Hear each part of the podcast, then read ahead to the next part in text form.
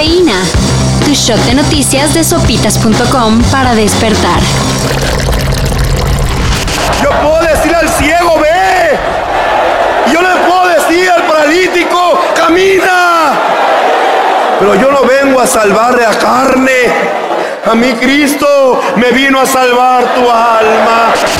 Nazón Joaquín García, el ex líder de la Iglesia de la Luz del Mundo. Y autoproclamado apóstol de Jesucristo, fue sentenciado a 16 años y 8 meses de prisión en Estados Unidos, luego de haberse declarado culpable del abuso de tres menores. Esta sentencia se quedó muy, muy corta de lo que sería ser lo justo la condena debe de ser tan grave como el abuso en este caso.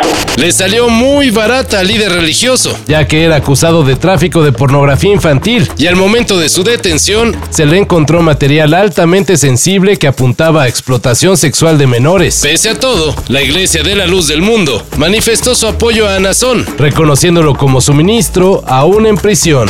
Fue hasta luego de salir de la religión que supe que en realidad había estado en una secta, pero es muy, muy difícil de identificar desde adentro.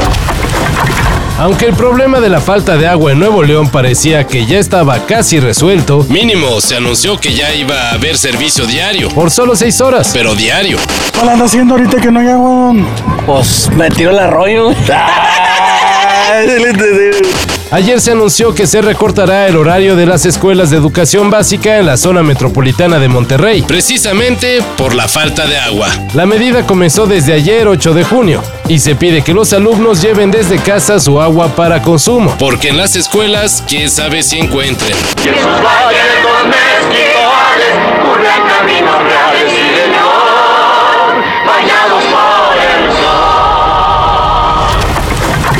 Como ya es costumbre, México está teniendo una destacada participación en el torneo Esperanzas de Tulón, pero quien más está brillando es el juvenil sub-20, Víctor Guzmán.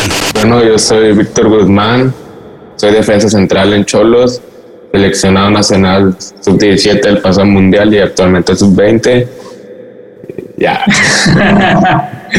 tanto que ya está en la mira de reclutadores del Milán de Italia. Guzmán actualmente es defensa de los Cholos de Tijuana, pero en unos cuantos días termina su contrato, así que no tendría ningún obstáculo para convertirse en otro mexicano en la Serie A. Nadie lo pidió y muchos ni siquiera han visto la serie original.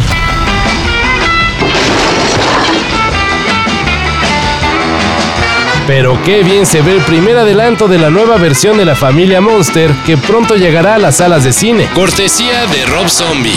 El teaser de la cinta dirigida por el músico ya está en plataformas. Y aunque todavía no hay fecha de estreno, se adelanta que no pasará de este año.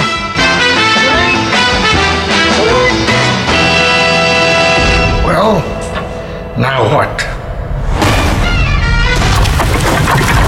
Ya se sabía. Movido como es, Dave Grohl no iba a dejar mucho tiempo para volver a los escenarios con los Foo Fighters, solo que ahora, con la muerte de Taylor Hawkins, será para rendirle homenaje al fallecido baterista.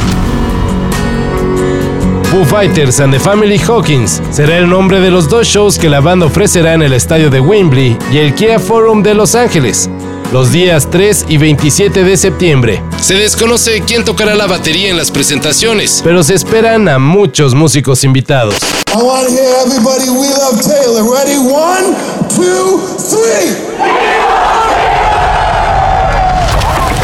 Todo esto y más de lo que necesitas saber en sopitas.com.